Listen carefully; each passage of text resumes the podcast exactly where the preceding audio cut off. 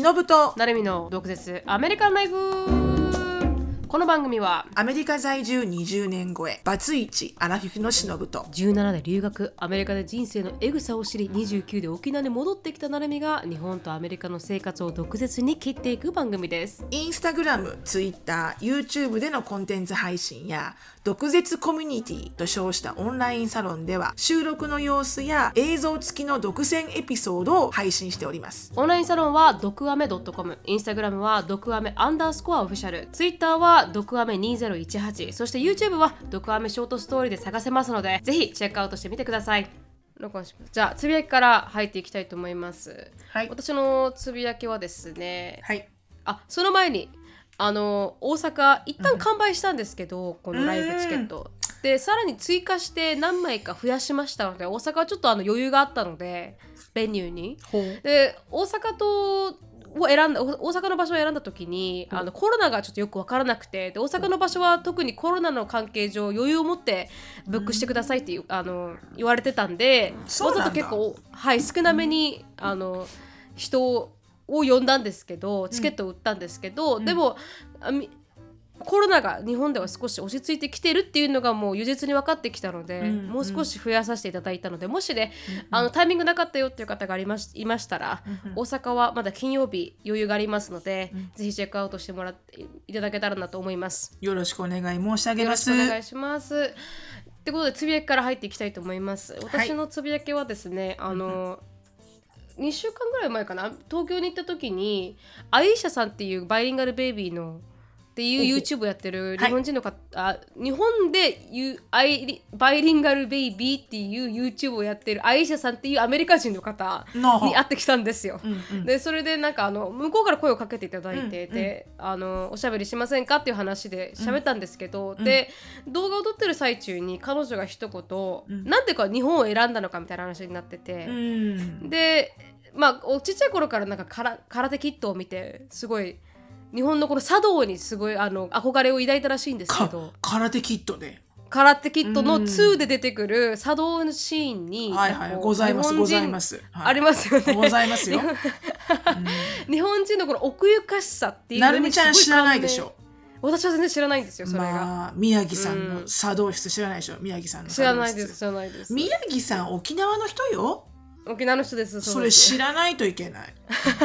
でも初めて知ったのがベストキットっていう名前なんですよ日本ではね。調べてたらあアメリカではカラレケそうなんだ。ですよね。でも日本ではベストキットって名前らしいんですけど、まあ、その2のねシーンで茶道が出てきそこにまああの美しさを覚えてみたいな感じでそれが日本への興味を注いだっていう後に、うんうん。なんなんかこのじゃあなんで日本をにこんなに長く住み続けてるのかみたいな何が良かったのかって言った時に彼女が「うん。I liked being a part of a country that had a, so much history」みたいなことを言ったんですよ。おう。だこの国この国自体がなんかすごい歴史があるっていうことに対してうん。すごく居心地の良さを覚えたっていう話をしてた時にちょっとひなんかどういう意味なんだろうって思ったわけです私は日本人だからうん。もともと歴史があるところに生まれてるじゃないですか。うん。でもそれの意味が分からなくてジェイコブにも聞いたんですよ。どういう意味だと思うこの部分。アイシャさんどういう意味で言ったんだと思う？みたいな話をしたら、ジェイコブが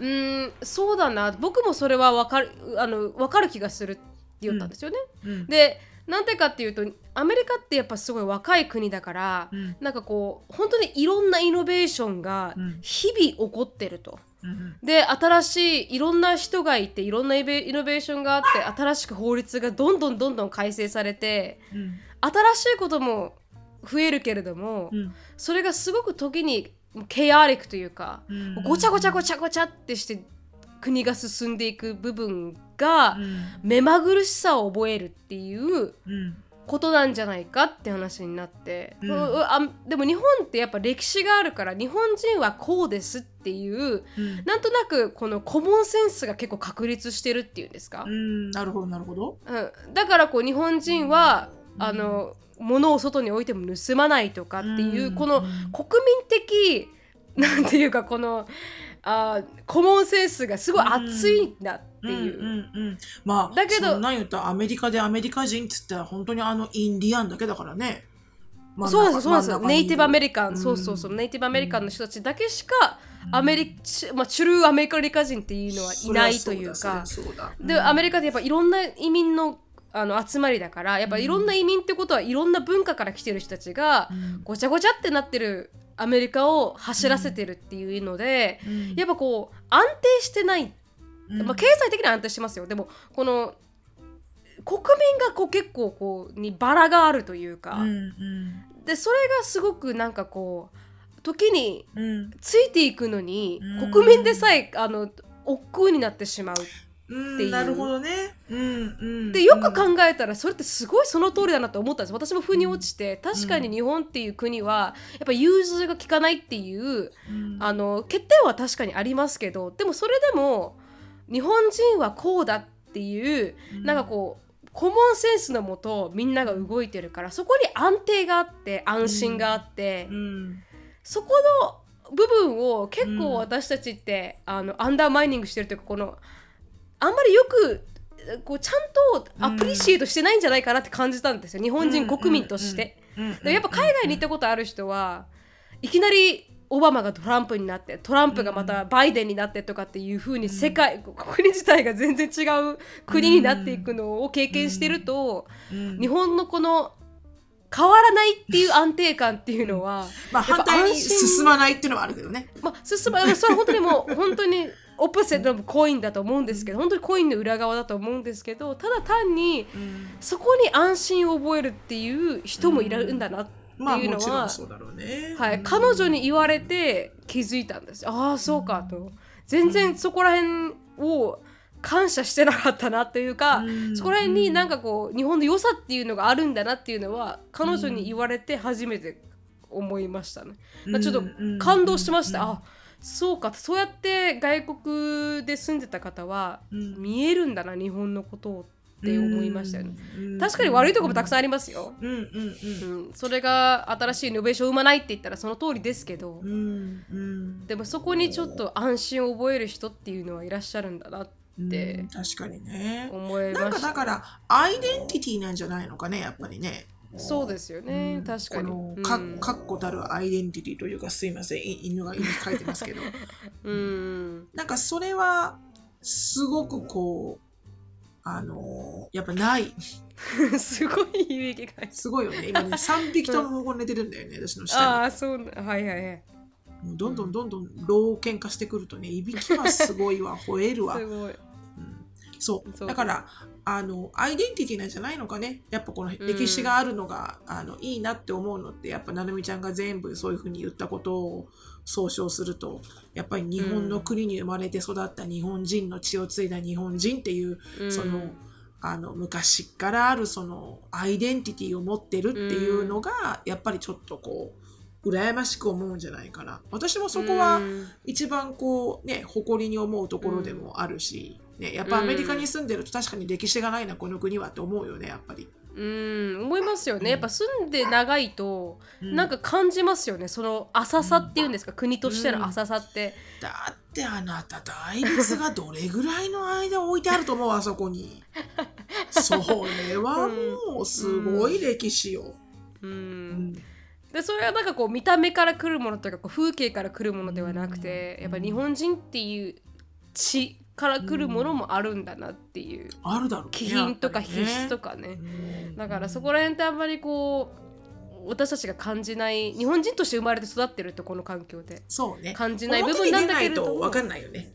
そうですね。で、表に出た人からこう外国の人から見たらそう思うっていうのは確かにその通りだな。いいところなんだなって再認識させてうん。もらいましたけどね彼女に、うんうんうんはい、感動しました。それがつぶやきでした。すいません犬がうるさくて本当に。大丈夫です、ありがとうございます。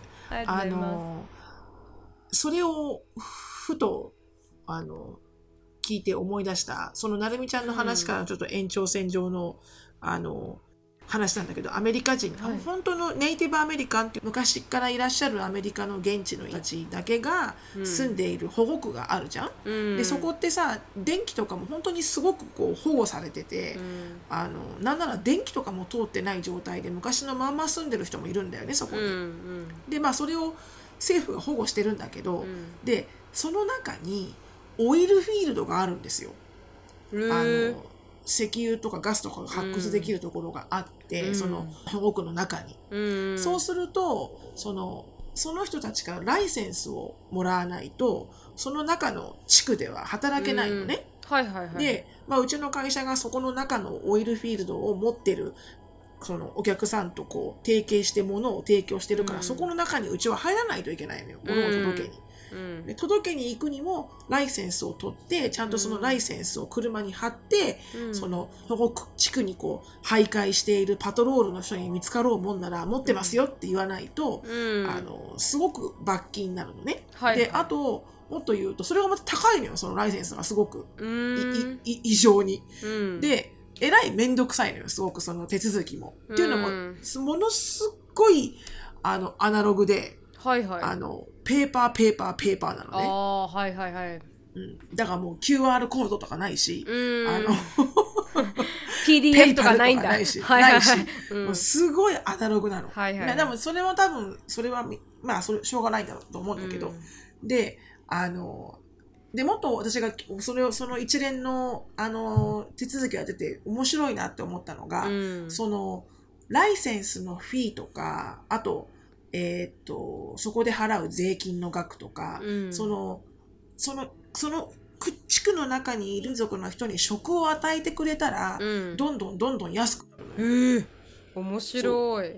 だから要はほら自給自足していかないといけないわけじゃない、うん。その人たちも。う。ん。でそんなにたくさんさ職があるわけじゃないじゃんその中で、うん。すごいげね都会のように育ってるわけじゃないから、はいはい。うんマクドナルドもないしさ、うんうん。だからそのオイルフィールドとか何かを発掘する人とかがこうインアウトインアウトするときに例えばうん。ドライバーとか、うん。あのその中で何かをする作業員とか、うん。そのインディアンの人たちの部族の人たちを優先にあの雇用してくれたら、うん。なんかいろいろこう特別対応があるんだよね。でだからなんかまあ見てて分かるようななんか、うん。ああそういうふうになんかこう守ってるんだって思って、うん。ちょっと面白かったんだけど、うん。それはそれで。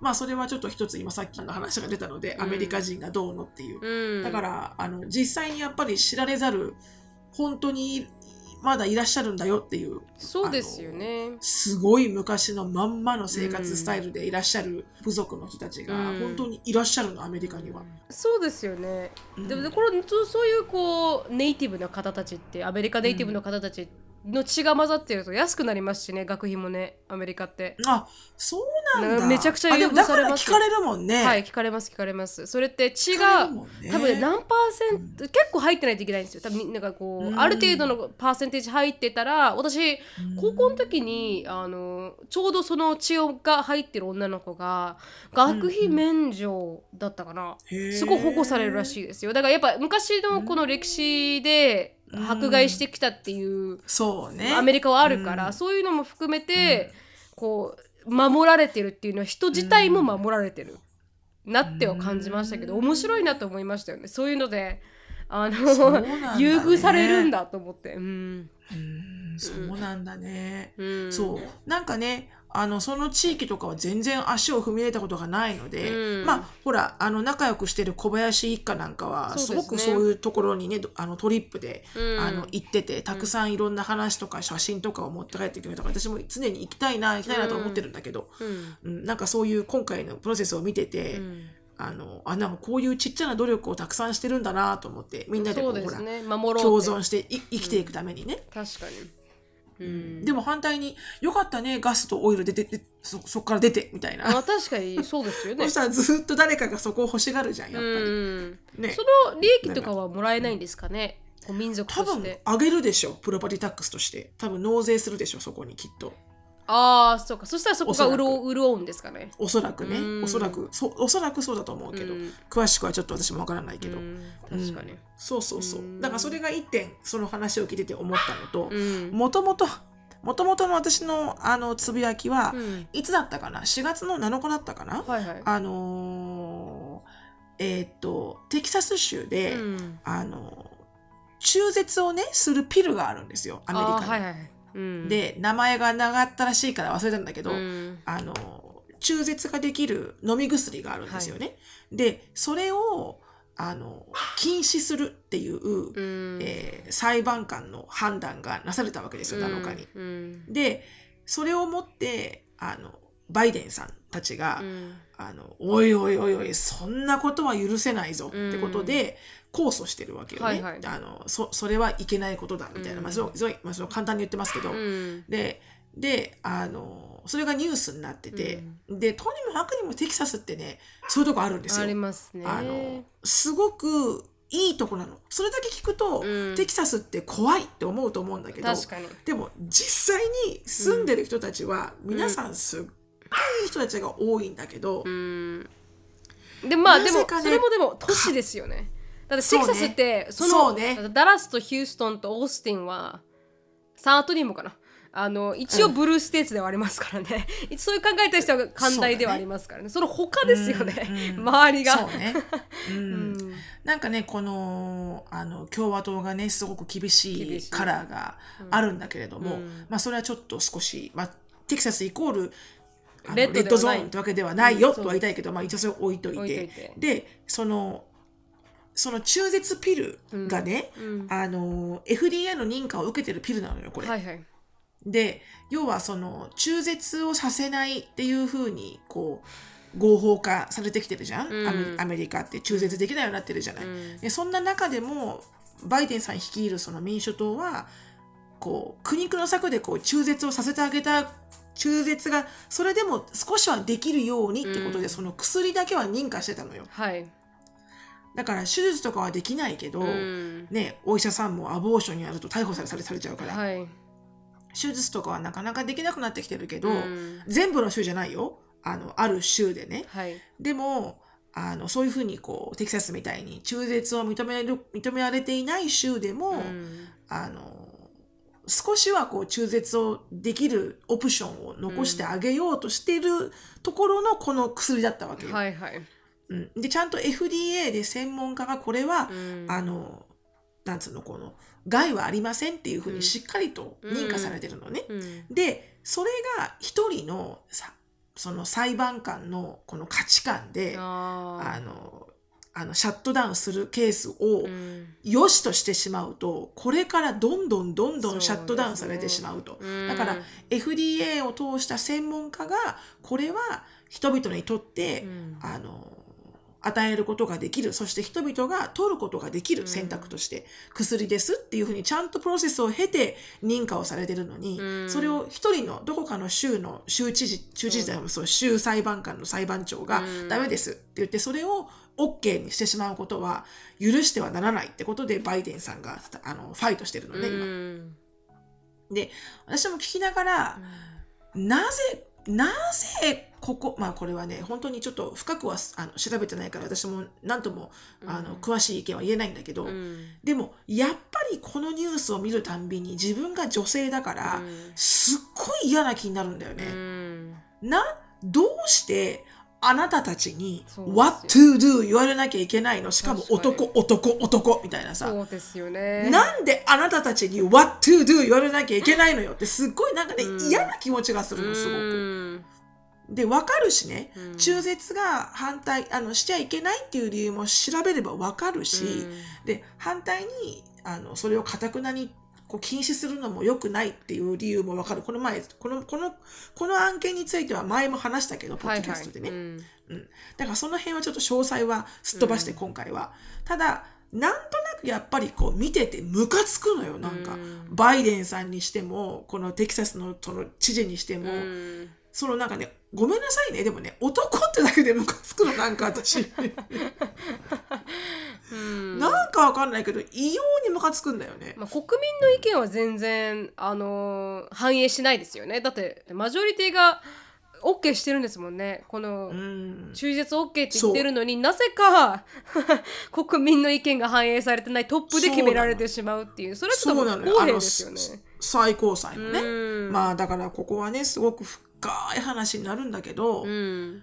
でもねそのアクティビストの人たちがみんな言うのはこのね my body my body うん。my right って言うじゃん、うん。私の体私の権利みたいな、うん。それはなんかすごい感じるんだよね。だからどっちを選ぶっていうのは、うん。もちろんどっちを選ぶのはその何らかのガイドラインはなきゃいけないけどね、うん。もちろんほら何ヶ月以上経ったらもうね。もうもうもうそれはダメよっていうのはあると思うのよ。うん。うん。なんだけどこのやっぱりこううんなんかたくなに全部ダメって言ってくるのは、なんかな。で今回のこのねいろんなこのピルがどうのあの中絶するお薬がどうのこうのっていう話し合いも、うん。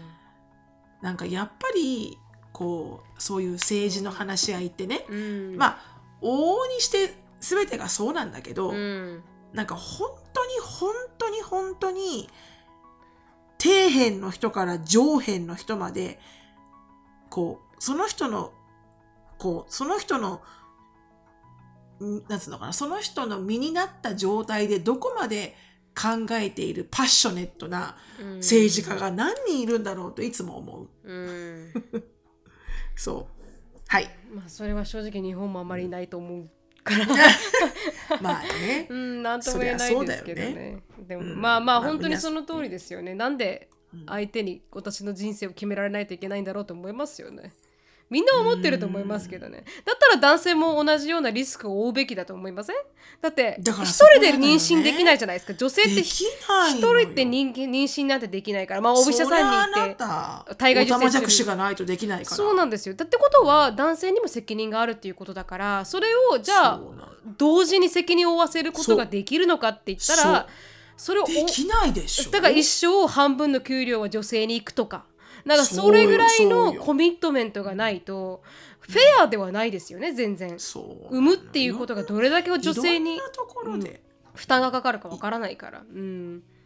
いろんなところでフェアじゃない。フェアじゃない。うん。なんかもうそのあなたが実際に自分で産んでみてからもの言ってくれるかしらと思うんだよね。そうですよね。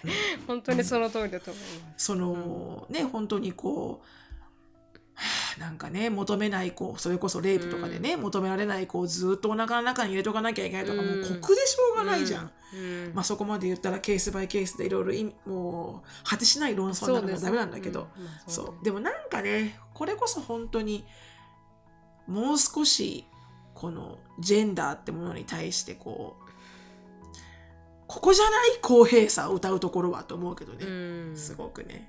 確かに難しい問題ですねうんうんそこら辺もなんかアメリカの目まぐるしさがありますよねアメリカの若さがあるから州ごとに違うあの法律が、ま、通ってしまうという一人の個人の意見で、全てが通過してしまうっていうのはちょっと怖いものがありますよね。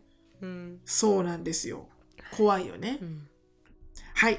そんな感じでございました。今日はスペシャルゲストに来ていただいております。うんはい。ママが自分を取り戻すラジオの杉部さんでイエはい、よろしくお願いいたします。す。よろしくお願いします。はい。ということで、杉部さん、あのー自己紹介からぜひよろしくお願いします。はいはい、えーポッドキャストママが自分を取り戻すラジオという番組を配信しております杉部と申します。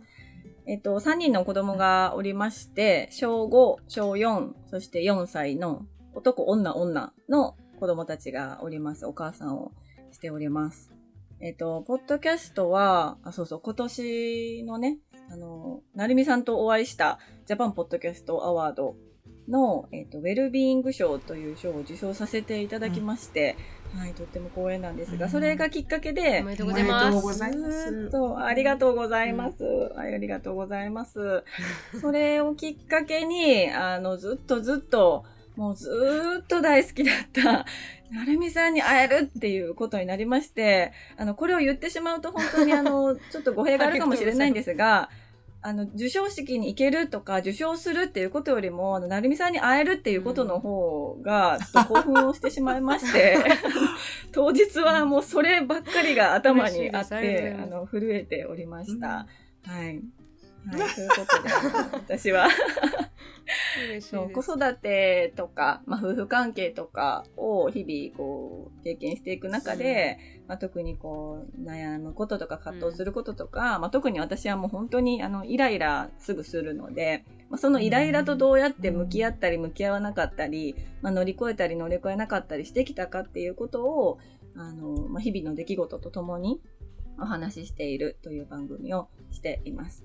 はい、でそれと並走してあのお母さんたちのオンラインのコミュニティっていうのもしておりまして、まあ、そこでいろいろ、まあ、ちょっと考え方を、まあこういう考え方で押したらもうちょっと楽になるんじゃないかみたいな風なお話をえーしたりしているコミュニティもしております。はい、今日はどうぞよろしくお願いいたします。よろしくお願いしますよろしくお願いします。おということで、はい、あの杉部さんにはいろいろ聞きたいことがあるんですけど、なぜあのスケスケのドレスを着ていたのかとか、まあ、でもあれすっごい素敵だった。はい、すすごい可愛かったです、うん本当に。ありがとうございます。い。ろいろあるんですけれども今回は、はい、あの杉部さんのところでもねトークテーマがはい。絞られていて、はい個人として配信するということはどういうことなのかっていうのは杉部さんのところでもお話ししてると思うんですが私たちのところではあちょうどはい。シロさんもアメリカで子育てをしている。でで杉部さんも日本で子育てをしているということで、ちょっとこの違いについて少しお話しできればなと。ちなみにシロさんはショーンが中1になるので年としては近いですね。杉部さんの一番上の男の子と近いですね。そう考えるとね、うん、でもね、ショーンはね、えっと、う一番あ中一じゃないのか。うん一番上の小学校5年の男の子って、えっと、2000何年生まれですか、杉部さんと。2012年です。2012年。じゃあ、うちが2008なので、えーうん、あもっと上か4年、4つ上ですね。全然、ま、もう年齢が違う。ジェジェジェネレーションが違いあ確かに違うんですよね。うん。あーえショーンで何年生でしたっけ？中学生じゃなかったっけ？あ中3ショーンはか、えっと今年の日本のこの4月から中3になる。あ。うん、だから結構大きいよね。小学校5年と中3はね。結構大きいですね。う大きいよね。ん。うん。だいぶ。確かに。うん。確かに、お私の中ではあ、あなあなたの中ではあれですよ。時間と待ってるから。なるみちゃん来た時はまだね6とか8とかあったからね。うん。もう今じゃあもうひげも生えてますからあなた。うん。うわ怖いな。聞きたくないな。ということで一応あのその違いについてもね、話していけたらなと私は反対にこう、ん。ほら日本でオンタイムに子育てをしてる人とあんまりつるめないわけですよ。うん。そうですよね。だからすごい杉部さんの意見がとっても新鮮。ということでちょっと 3, 3つぐらいテーマがありますんで、はい。うん聞いていけたらなと思います。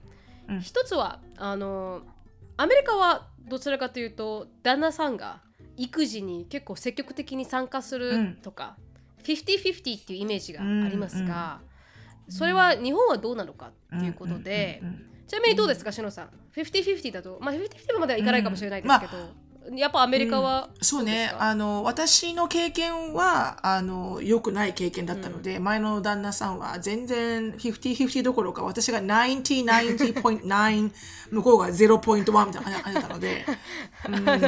あのあまりけあまり参考値にできないんですけどでもこうはい、客観的に見てもう本当そういう傾向多いですよね。お父さんもあの、全然育児休暇取るし長い間であの、お母さんが休むところ時もあればお父さんが休む時もあるしこう絶対にこう、お母さんがっていうのは本当に母乳ぐらい。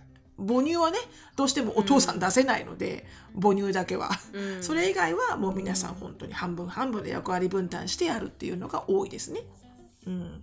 うん、どうでしょう杉部さん。日本は子育て見ててどう思いますか、これ、私の感覚でお話をすると、ものすごく地域によって違うような感じがしているんです。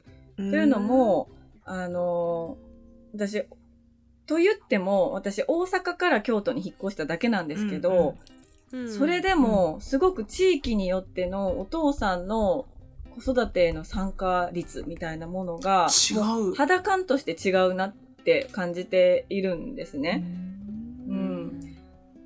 で、あのーでもすごく、なんでしょうね、今の日本って境目なのかなと思っていて、もっともっと男性が子育てとか家事に入ってきた方がいいよねって頭では分かってるんだけど、それをどうやって暮らしの中に落とし込んだらいいのっていうなんか状態なのかなって思っているんですよね。だから、うん。あのーそういう制度とかもすごく、あの増えてきたりとか、男性が育休を取れるようになってきたりもしてるんですけど、実際にそれが使われてるかどうかって言われると、やっぱりまだまだそれを実際に利用してる人が少なかったりとか、使ってても、やっぱりそのお母さんの気持ちの中で、やっぱり私がしないとみたいな風に思ってるお母さんが多いん。じゃないかなっていうのを感じてますね。で我が家の場合は、あのえっと、最初は本当に何も、本当、もうそれこそ本当に何もしなかったんです。我が家の旦那さんは。もう何にもしなかった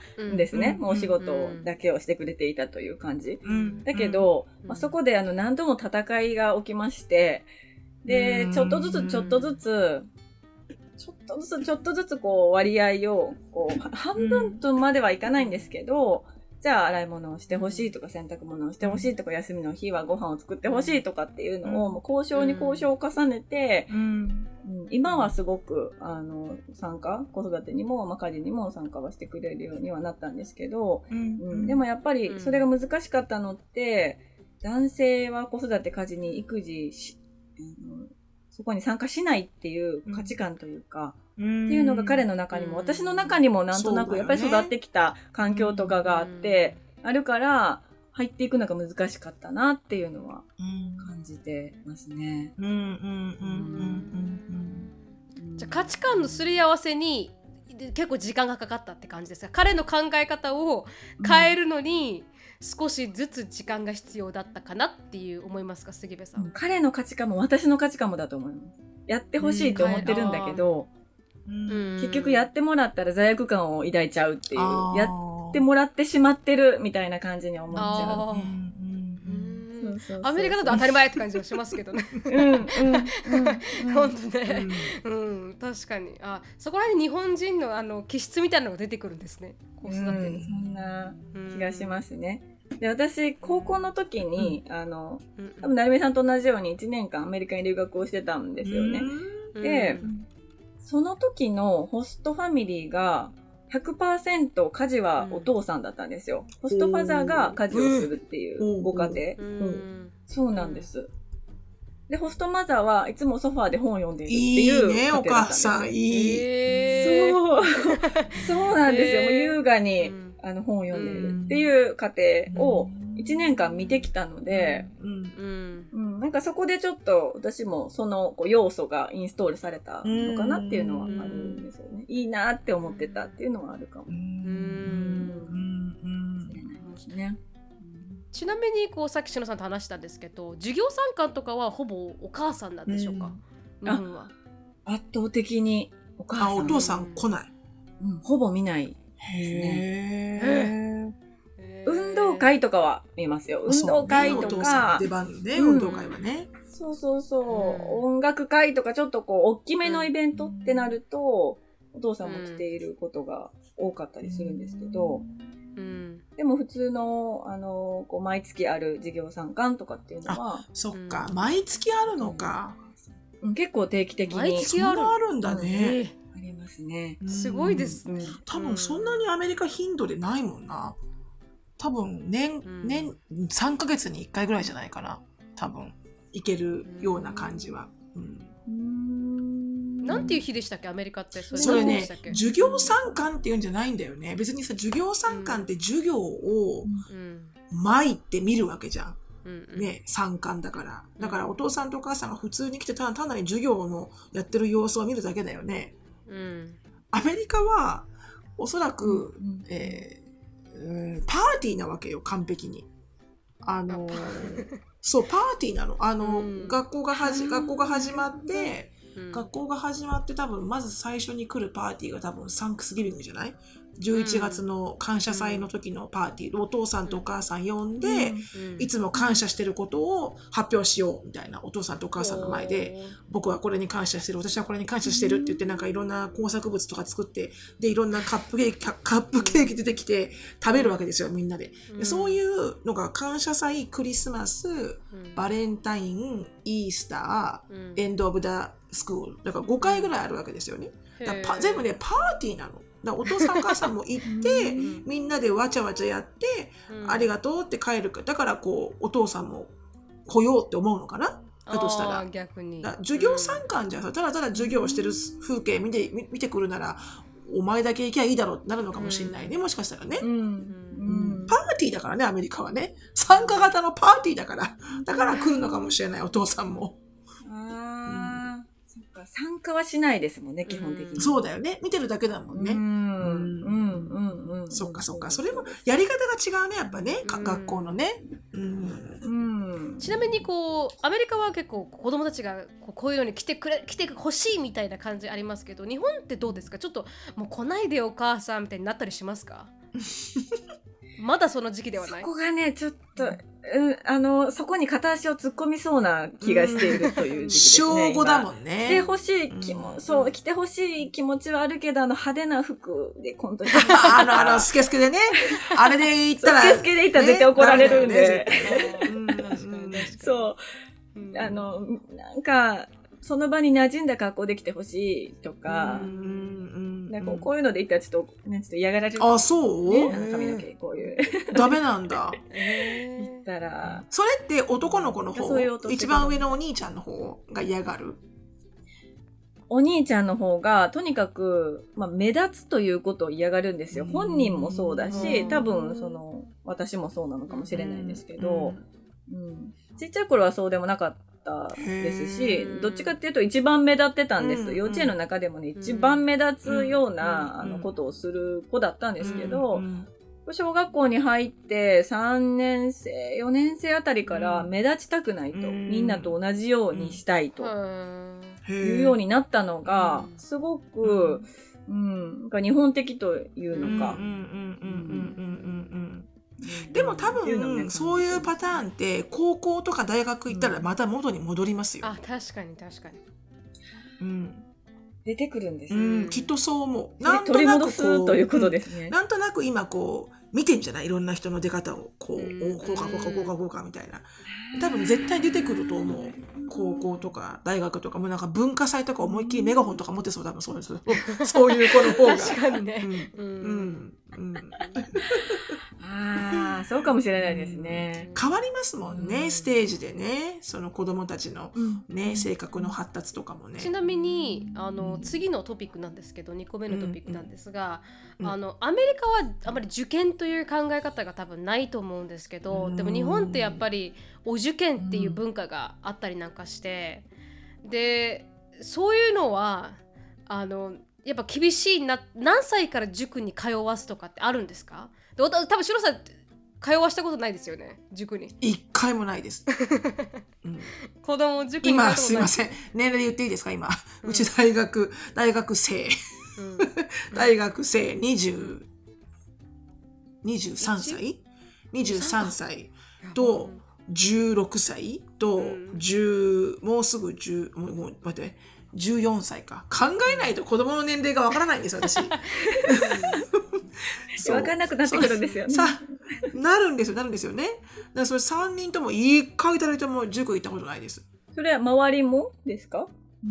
いやあのねあの行ってる子はいますよやっぱり。あのすごくい全体の 2, 2割ぐらいかな。すごうん。く今日進学塾にものすごい通ってる子たちってパッと見て全体の2割ぐらいであと8割はみんな行ってない。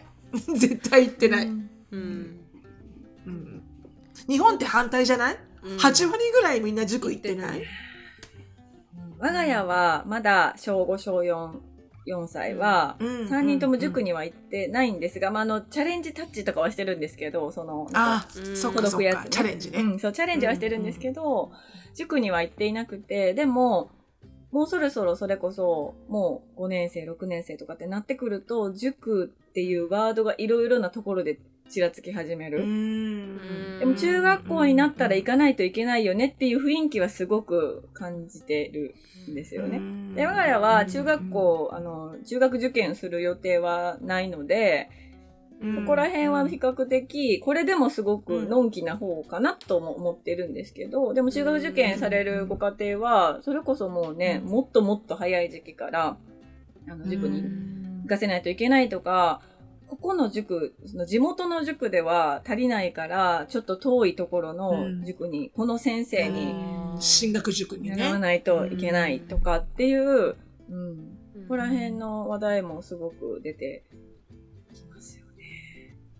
うん。なんかその辺どう思います？そうそうそうそう。どう思います？杉部さん。その辺のプレッシャーというかこいや私は個人的にはその塾を楽しめるのであれば行ったらいいんじゃないかと思うんですよ。本人が行きたくて、でそこでまあ友達とかできたりとかしてあの楽しいなと思えるなら行けばいいんだけどでも結局、うその受験に受かるために行かないといけないってなって結果、うん。勉強が嫌っていう風になってしまうと、大人になってからとかもその学ぶことに対する意欲とか、うん。好奇心みたいなものまでこうそがれそうだなと思っていて、うーん、そっかそっかそっそうだか。からなるべく本人が行きたいっていう日がく来ないような気もしますしてますけど、ねえ、ねえ、それもちょっと不安はありますようね。ん、来ないんじゃないかと思ってるんですけど、うん。強制的に行かせるっていうのは避けたいかなとは思っている。うーん、うん、うん、うん、うん。ですね。ちなみに部活とかをやられてるんですか子供たちは？スポーツとか、あ、スポーツはですね、あの、うんちっちゃい頃サッカーしてたんですけど、長男は。うんう。うんんもうそれを、あの、ちょっと引っ越しとかもあってやめちゃって、今は習い事としてはスイミングをしてますね。うんうんうんうん、うん、うん。でもどっちかっていうとちょっと文系かもしれないです、我が家は。文化系っていうんですか？うんうんうんなんでしょうね。あの、いろいろやらせたんですよ。特に長男には。それこそドラムをしてたりとか、うんうんまあスイミングしたり、ちょっと英会話もちっちゃい頃したりとかしてたんですけど、うん、なんかそれに私が疲れてしまったというか、う。んなんかこれ、そう、本人がしたいからさせてんのかなそれともなんか私がなんかさせとかないと不安だからさせてんのかなみたいなそう風に思ったことがあって。そうね。それ大きいよねきっとね。うん。うん。うん。ちょっとそこは、あの、もう手放そうみたいな風に思ったタイミングはありましたね。ううんんちなみに杉部さんはこう私たちあのポッドキャストって結構アメリカの子育てみたいなことをずっと話してると思うんですけど、なんか日本と比べて、あこういうところいいなとかこういうとこ少しちょっとアメリカの子育てってなんか自由すぎるなって思う感じることってありますか、なんか、これもアメリカってくくると違うのかもしれないですけど、うん。ちゃんと理由を言わせるみたいなうん感じうん。が勝手にこうイメージとしてあるんですよね。その子供、うんちっちゃくても子供にこう理由を言わせたりとか、なんか、うん。これを選択したのはあなたでしょ、みたいな風にこう納得させるというか、なんかそういう、うんイメージがすごくあるから、なんかそういうのはすごくいいなと思うし、きっとそうやってこう子供を個人として尊重するみたいなのは子供にとってもすごくいいんだろうなって、うん。うんうん思うんですよね。なんかどうしても日本って迷惑かけてはいけないとか、うん。もう電車でこう泣き叫んでたら泣き止ませないといけないとか、うん。なんかそういう、なんて言うんでしょう。人はいっぱいいるんですよ、電車の中とかも。いっぱい人はいるんだけど、みんなで子供を見てるっていう感覚がすごい少なくて、泣いてるぞ、お母さん泣き止ませよ、みたいな、うんそのプレッシャーをすごい感じながら子供を連れているうん。っていうのがあるから、うんなんか、それは、まあ、親子っていう関係だけじゃなくっても、そのアメリカとか、だアメリカだけじゃなくても、その海外の、その、子供可愛いよね、みたいな。うん。でこう子供を育ててるお母さんが困ってたら手を差し伸べてあげるよ、みたいな、そういうなんかスタンスうん。がすごくいいな、うん羨ましいなって。ううん。ん。うん。うん。思いますねとはどううだろう。ん。あのう、ん。なんかこう悪いことしたら閉じ込めるみたいなのあるじゃないですか。う んななんて言うんでしたっけ？あの、何でしたっけ？あれ。タイムアウト。タイムタイムアウトかタイムアウトか、うんうんうん。うんタイムアウト。そう。あれが、なんかどうしてるんだろうって思思ってずっと こう不思議だったんですよね。日本の場合、うん。閉じ込めたところあタイムアウトね。ややで、り方？はい。やり方もそうですし、閉じ込めたところで、もっと泣きわめくから、すごいうまくいかなかったんですよ、私の場合。タイムアウトが。で、家もちっちゃいし、泣き声どこに閉じ込めてても聞こえてくるし、みたいな感じがあったりとか。うんそれがアメリカだからできることなのかなみたいなのは思ったり。ああどうなんだろう。でも閉じ込めてるわけではないんですよね。もうほんとその各一角を タイムアウト。そうそうそうそう。タイムアウトゾーンに決めて、うんもう本当お母さんがキッチンにいるならそのキッチンのゴミ箱の横を決めたらもうそこ言って、そこがタイムアウトゾーンって言って、そこにだからちょこんって座ってるだけ。なるほど。うんあで、そこから動いたらまた戻して、動いたら戻して。だからもう本当、あの、最初は杉目さんがこれできないよなって思った気持ちわかりますよ。私も2歳ぐらいから始めるわけですよ、うんタイムアウトは。1歳じゃ全然まだわからなくて。ああ、でも1歳でもやる人いるのかな。でも2歳から、私は3歳ぐらいから始めたのかな。だからもう3歳なんてもう聞いちゃいない、座っちゃいない。何ここですよね。ですよね。うんそこに座れっつったってすぐ立ち上がって、マーミーってくるので、だから座れっつって、もうほんと犬のように、もう何十万回も毎回毎回戻して座って、戻して座ってって言ってやってるあっちに、やっぱり、ま、学ぶんですよね。犬犬と一緒で。うん あ、あたちはここに座ってないと、ずっと終わらないんだこれっていうのがわかるんですよね、そのうち。うんうんうんそしたら、私はそう、しつけはすっごいやりやすくなりましうた。ん。わかりやすいあなるほど。ちょっとと閉じ込めていると勝手に勘違いしておりました。閉じ込められてはいなかっそう、閉じ込めてはいないです。かった。というのもほら、目に見えるところにいないと、こう、そこに座ってなきゃいけないじゃないですか、ずっと。うんだから、目に見えるところにいないと見れないわけですよ。ちゃんと座ってるよね。そこから出ちゃいけないんだよっていうのが見えないんですよね。うんうん、ちなみに杉部さんはあのポッドキャスト、まあ、ラジポッドキャストではいろんなこの、まあ、ママが自分を取り戻すラジオっていう、あのラジオをされてますけど名前がいいよね。すごいいいなと思ってネーミングがもう素晴らしいネーミング。うん。嬉しいです。そのまんまだしね、内容もね。うん。うん。でその名前はどこからなんでこの名前にしようってなったんですか？ちなみうんうに、んうん。この名前はですね、あの、私、私もしのさんと同じように、すごく早くに妊娠をしたんですね、長男を。うん。でどっちかっていうと、キャリアを、あの、取らずにというか、キャリアを積まずに、先にこう、もう本当に子供が、子供を産んでしまいましたみたいな状態だったんです。うん。うん。で、あの、すごく、まあ言ってしまえば反対の声とかもあったりとかした中で、うんでももう結婚するから産むからみたいな感じで取った選択だったんですよね。だから、うんなんかこう、ま、負けたくない。今、今思えば何にっていう感じなんですけど、こう負けたくないっていう気持ちがすごくあって、うん。だから、あうんの、若いから、なんか若いお母さんだからって思われたくないとか、この子をこうんう、ちゃんと育て上げるんだみたいな気持ちにすごく燃えてたんですね、当時。うん。だからうんもうとにかく一生懸命、その仕事もないし、私にはもう子育てしかないから、とにかくもう全部のエネルギーを子育てに注げ、注ぐべきだみたいな風に思ってたんです。で、うんまあそんな中長男がちょっと発達の偏りがあるっていう風に1歳半ぐらいに言われて、ってなったらまたそこに必死ですよね。うん。療育に通わせたりとか、うん。勉強したりとか、うん。こうなんかそのね、発達障害みたいな本を読み漁ったりとかっていうことに次は全力を注ぐようになっていって、で、それで良かったこともいっぱいあったんですけど、学ぶことも多かったし、それが今のこううん発信活動とかにも生きてきたりしてるから、いいこともあったんですけど、でも、それと引き換えに、もう自分というものがもう完全になくなってしまってたんですよね。その自分が何をしたいかとか、うん。うん、もう自分が何を食べたいかとか、何が着たいかとか、うん。そういうことがわからない。全部子供に合わせていたから。うん、っていう状態になって、これって、なんか私がするうん。意味あるのかな？みたいな。それだったらもっとうん、それこそ長い時間保育園でうん。プロの先生に見てもらっていた方が子供たちにとっていいんじゃないって、すごくなんか思い出したりとうん。確かで頑張ってる、そう、うん。頑張ってる割には、あのね、結果、結果って何っていう話でもありますけど、別に何か良くなるとかっていうのもそう、すぐに目に見えるものではない。うん。うん。ってなった時に、すごくこう、いろんな意味でこう、辛く、しんどくなってきてしまって、うん。うんで、これではいけないなって、なんか子供のために、子供のためにと思って頑張ってたけど、自分のことをあまりにも後回しにしすぎて、ここんなにも空っぽになったお母さんを見てて子供たちって何か学ぶことあるのかなみたいな。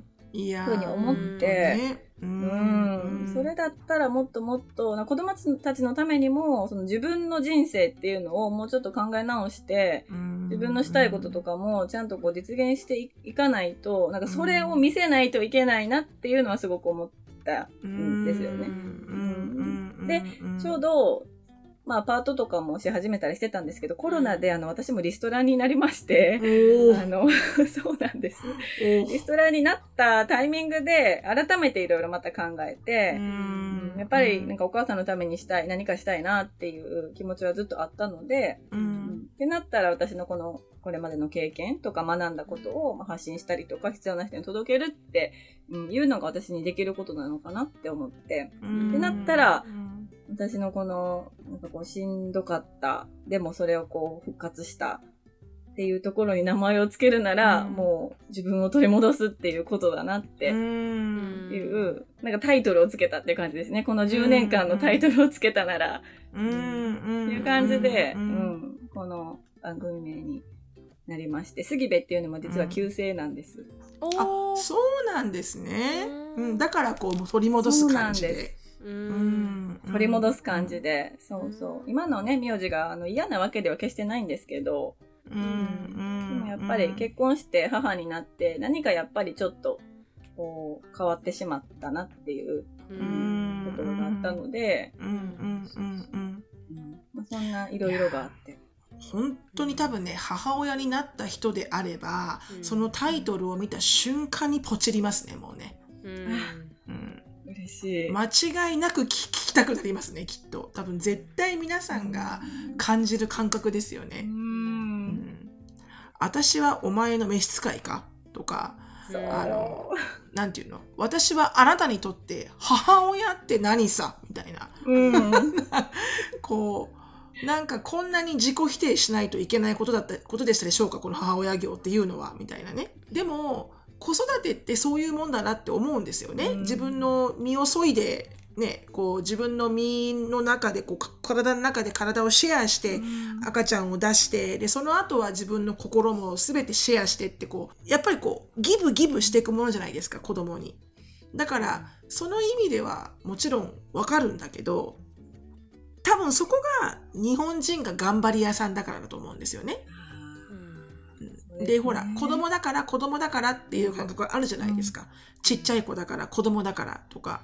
だから、そこは確かに、こう、そうしてると、やっぱりお母さんがどうしてもお母さんでしか入れなくなってしまう。だからこう、その前に女性であり、女性の前に自分でありっていうところが、どんどんどんどんもう、階段を駆け落ちるようにななくなっていくんですよね、どんどんどんどん。そう。だから、ね、そこってだからすごく、あの、なんかね、うちの母親もね、よく言ってたんですよ。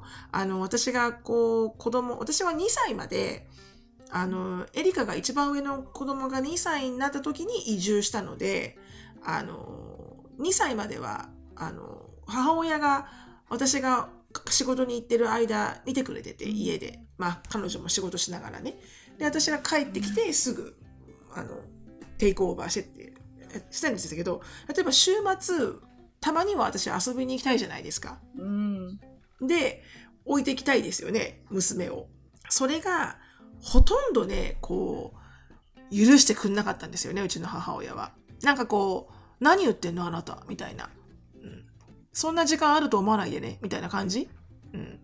だから、なんていうのかな、そういう、だからそこが日本人的、あの、ひた、避難してるわけではなくて、うん、あの、アメリカ人の人だと、多分、ずっと母親としてこもった生活をしてると、あなたダメよ。自分一人でどっか遊びに行きなさいって言われる。必ず。アメリカ人の人には。でそしてアメリカ人のその前の旦那のお母さんにも言われたし、うん、なんで預けてくれないの？みたいな。遊びに行けばいいじゃない？みたいな。大丈夫？みたいな。だから、もう根本的に違うみたいな。だから、うちの母親の感覚っていうのは、まあもちろん昭和のもっと昔の人の感覚だけれども、うん、やっぱそれって未だに多分ものすごく根強くついてると思うんですよね。こう子供を持ったらもう全てを子供を優先にしないといけない子供からご飯をあげる。子供が先に寝る。子供が先にお風呂に入る。子供が先になる。みたいな。でもアメリカってそれ全部対等なんです。どっちかというと子供が後。だからね、なんか本当日本人のお母さんにね、私は声を大きくして言いたいのは、もう少し、あの、不真面目になっていいんですよって言いたい。そう。ね、うんいいよね。不真面目になったってね、別にね、ねこう、うん。なんか、すごくね、一生懸命、悪くないんですけど、とても悪くないんだけど、ね、杉部さんみたいに、多分本当にこう、入り込んじゃって入り込んじゃってる人すっごいいると思うんだよね。うん。頑張り屋さんが多いし、頑張れちゃう人が多いのかなって思いますよね。そう。で、多分、うんで、多分こう、母親たるものこうあるべきだっていうのが多いんだと思う。多分。だって、アメリカのお母さんなんてね、あの、母乳あげてるのに爪こんな長いですからね。うんもう、爪ギンギラギンでこうやって母乳あげて、は、はにちょっと、おむつ取ってみたいな。このテープがね、剥がせない爪で、みたいな。でもちゃんと母乳あげてるし、ちゃんとおむつおむつ替えてるし。でも自分はしっかりファッション、ファッションセンスはもうすでにもうトレンドみたいな。なんかそういうのって見て楽しいなと思いますけどね。杉部さんはこの子育てにやりすぎて、まあ、アパレルやってらっしゃいましたもんね前はねそうです、そうです。うんはい。そうですよね、なんかこうやっぱ自分を見失ってる時期ってあの全然でしたファッションにももう何にもやらなかったなって思いますか、一応ね、あの、当時は、それなりの好きな服を着てたと思うんです。だけど、今当時のあの写真を見ると、うんうん。なんじゃこりゃみたいな、どうなってこうなって、本当にこの服着なかったのかみたいな、すごく迷っている様子が伺える服装してるんですよ。なんか、うん。ちょっと、ちょっと周りに合わせようとしてるんだけど、なんか頭に一応なんか巻いて個性は出そうとしてるなとか、でも本当にこれ巻きたかったのかとか、うんあと私すごくヒールが好きだったんですよね。うん。すごくヒ,、うんうんヒールを履くことでちょっとこう自分の自信を保ってたところがあったような気がしていて、うん。でも妊娠、出産でヒールを履かなくなって、それがすごく自分の中で、なんか、あ、うん。もうヒールが履けないうん生活なのかというか、あ、うん私はもしかしてヒールで自信を保っていたのかみたいなところでも気づいちゃったりなんかして、すごいこう、葛藤してましたね、いろんなことに。あるよね。うんヒール履いて、ね、ベビーカーを襲うもんならね、世間からちょっと悪い目で見られちゃうのね、日本だったらね。そうなんですよね。うんそうなんです。よ。いつ自分が自分を取り戻したなって感じましたか、まあ、やっぱ多分そのプロセスだとは思うんですけど、ううんん。いつぐらいから、あちょっと自分取り戻してきたなって感じました？あの、3人目を産んだ時ですね。うん。その時に、うんその時に変わったのかどうかはわからないけど、うん。変わったことに気づいたのは3人目を産んだ時なんですよ。うん。なんうん。でそこで気づいたかっていうと、もうとにかく上2人の時と感覚が全然違ったから。うん。で、ちょっと思い出すんですよね。あの、うん。3人目をこう、なんか、ね、授乳してる時とか、おむつ替えてる時とかに、当時のお兄ちゃんお姉ちゃんがちっちゃかった時のことを思い出すんですけど、ああの時はもっとなんか周りのこと気にしてたなとか、周りのうん。いろんなことに合わせようとしてたなとか、電車で泣いたらもっとなんかビクビクしてたなとか、っていう風うん。に、いろんなこう比較がいい意味でもできたので、だからなんかあ徐々になんかこう気持ちも変わってきたし世の中へのこう見方も変わってきたし世の中と自分とのこう距離感みたいなのも子育てしながら、なんとなくこう心地の良い方に変わってきたんだなっていうのを気づいたきっかけではありましたね。うん。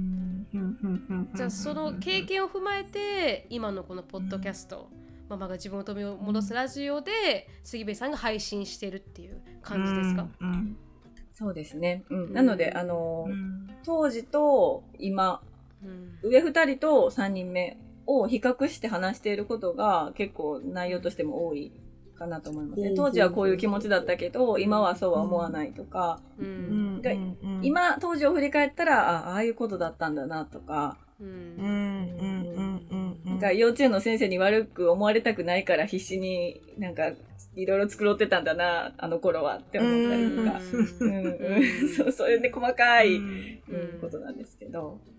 じゃあ聞いてくれる人にもうあのもう結構40分も経ってしまったんでこの杉部さんのポッドキャストを聞く人に何を一番コアに伝えたいなって思いますか、何を感じ取ってほしいなとかこれを伝え分かってくれたら嬉しいなっていう何かありますか、うんうんうん私、結構その番組の中でも、うん。旦那さんの愚痴とかを、あの、うん。ぶちまけてることも多いんです。だけど、基本的には、誰も悪くないっていうスタンスなんですよね。うん。旦那さんには旦那さんの視点があっての、まあ、言動で、うん。まあ私には私のこう視点があっての言動で、子供は子供のいろいろがあっての、まあ、言動で、だから、あの、みんな愚痴はあるし、みんな不満はあるし、もうイライラも止まらない。うん。だけど、うん。それって、丁寧に見たら誰も悪くなくて、誰も悪くないし、誰も自分で自分を責める必要はない。うん、から、うん。その敵とか味方とか、誰が悪い、誰が正しいとかっていうのを家庭内で作るんじゃなくて、そうじゃない、こう出口もあるよっていうのをうん。うん。知っておいてほしいなと思うんですよね。やっぱりその出口がない、ね、もう旦那が変わらない、もう何回言っても、なんか、あの、コップそのまんまで置いとくとか、もうなんか洗面所使った後はもう地面までびちょびちょみたいなのとかもう何回言っても変わらない。から、変わらない、この人が悪いんだみたいな風に思うんだけど、うん。ちょっと耳痛いね今ね。うん。私ちょっと耳痛い。そその旦那さんですから私が。ジェイコブによく言われてます逆に言うと。なんで変わらないとか言って。そう、変わらないんですよ。もう変わらないから、変えようと、ね。ですすいませんごめんなさいごめんなさい。ごめんなさい。変わらないんです。はいそうです。はい。うん。そう、変わらないからね。そうそう。だからなんかそこにずっとずっとイライラして不満を持つんじゃなくて、違うこう出口というか光も、うん。うん。もう必ずあるから、もうしんどくても、今もしかしてこうね、辛いなって思うところにいたとしても、絶対出口はあるからっていうことをすごい伝えたいなと思ってますね。うん。ちょっと私、うんあの、うん。番組では一人でずっと喋っているので、どちらかというと、うん。本当にあの、サンデーチャーチ的な、あの、うん。内容が多いんです。本当に。うん。そう。多いんですけど、うん。でもなんか、こう、日々のいろいろこう、こまごましたことを話しているのでうん、共感、ね、してもらえたら嬉しいなと思いながら配信をしてます。うんありがとうございますとっても聞きやすい番組です。んうん。うん。旦那さんが出た回もすごい可愛かったですああ、見た見た。ああ、うんなんかでもうん、聞きました、うん聞きました。お互いにちょっと突っ込んでるところとそうか、あちょっとなんかテンション、テンションがね、違ったよね、二人ともね。そうですちょっとこう、うんあ関西っていいなって思いましたね。このテンポ、うんテンポから会話のテンポがすごいやっぱこう、もともと持ってる何かがあるよね。ありますね。関西の人のね。ううんん。うん方言もあるのかな？なんかイントネーションとかリズムとか。リズムとか、うん。うん、心地よいリズムだなと思いましたしね。ちょっと沖縄ににも東京にもないリズム感だよね、ないリズム。あとね。ね。そうかもしれないですうね。ん。ううん。ん、関西弁でシャンデーチャージされるとなんかすごくしっくりきますね。黒人さんにいや、シャンデーチャかなり、ージされるかなりねみたいな感、じで、かなり来る。うんうん。うん。うん。すごい同じなんかあれを。なんかね、うん。あの、なんかほら、黒人さんのチャーチの、なんか私どっかのパロディで見たんだけど、うんうん。黒人さんのチャーチの人たちってみんなこう、ほら、こう、同調を得るじゃない。うんこう、なんか喋りながら、人生って辛いよね、みたいなさ。ね、こう、でも、あ、でも明日は来るよね、あーはーみたいなのがあるじゃん。うん。そういうのが、そういうのをなんか大阪弁でやってるのを見たのよ、パロ、パロパロディで。うその、うんふんとか、あはーとかが、せやせや、せやせやっていうのみんな。でそのなんか大阪弁の吹き替えを、うん。その黒人さんのチャーチのところで大阪弁で吹き替えてるのを一回見たことがあって、すっごい面白かったの。うんせやせやってこういう風に使うんだ。便利ですからね。せやせや。すごい便利なんで。うんうん。ぜひ皆さんもママが自分を取り戻すラジオで聞いてみてください。うんぜひ。すいません、はいあの何かあの最後にお伝えしたいことありますか、杉部さん？はい。えっ、と、インスタグラムもやっております。ツイッターはこっそりやっております。はい。が、まあ、ポッドキャストとツイッターと、あと、あ、はい。ノートもやってますので、note、ブログを書いたり、あまあ、日記を書いたりとかうん。もぼちぼちやっておりますので、はい。ママが自分を取り戻すラジオ、もしくは杉部で検索していただきましたら出てくるので、はい。ぜうん。ひぜひチェックしていただけたら嬉しいです。うん。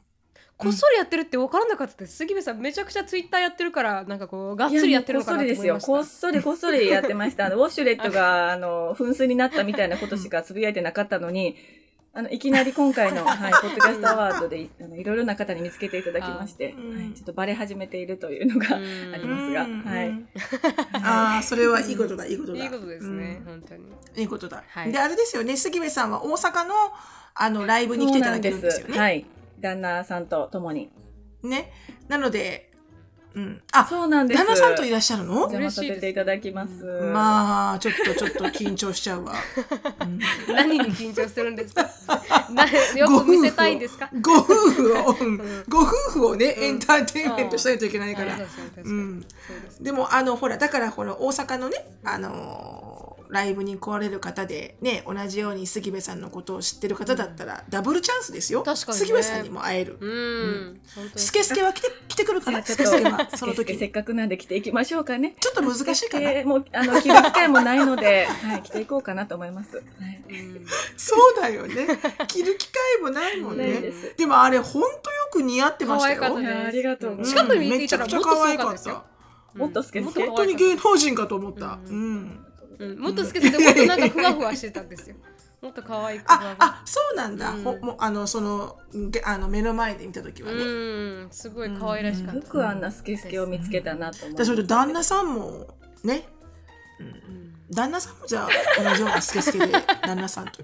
一緒にそうですね。ちょっとお互いにスケスケできていただね。ければ、はい。うんはい。はい、はい、よろしくお願いします。じゃあここで終わりたいと思います。はい。お疲れ様でした。はい、ありがとうございまありがとうございました。質問感想やポッドキャストで取り上げてほしいトピックなどがありましたら、なるみしきや gmail.com までご連絡お願いします。毒アメが大好きなあなたぜひお聞きのポッドキャスト媒体で良いレビューをお待ちしておりますまたは SNS でハッシュタグ毒アメとつぶやくとハートとコメントが返ってくるかも。では皆さん今週も1週間頑張りましょう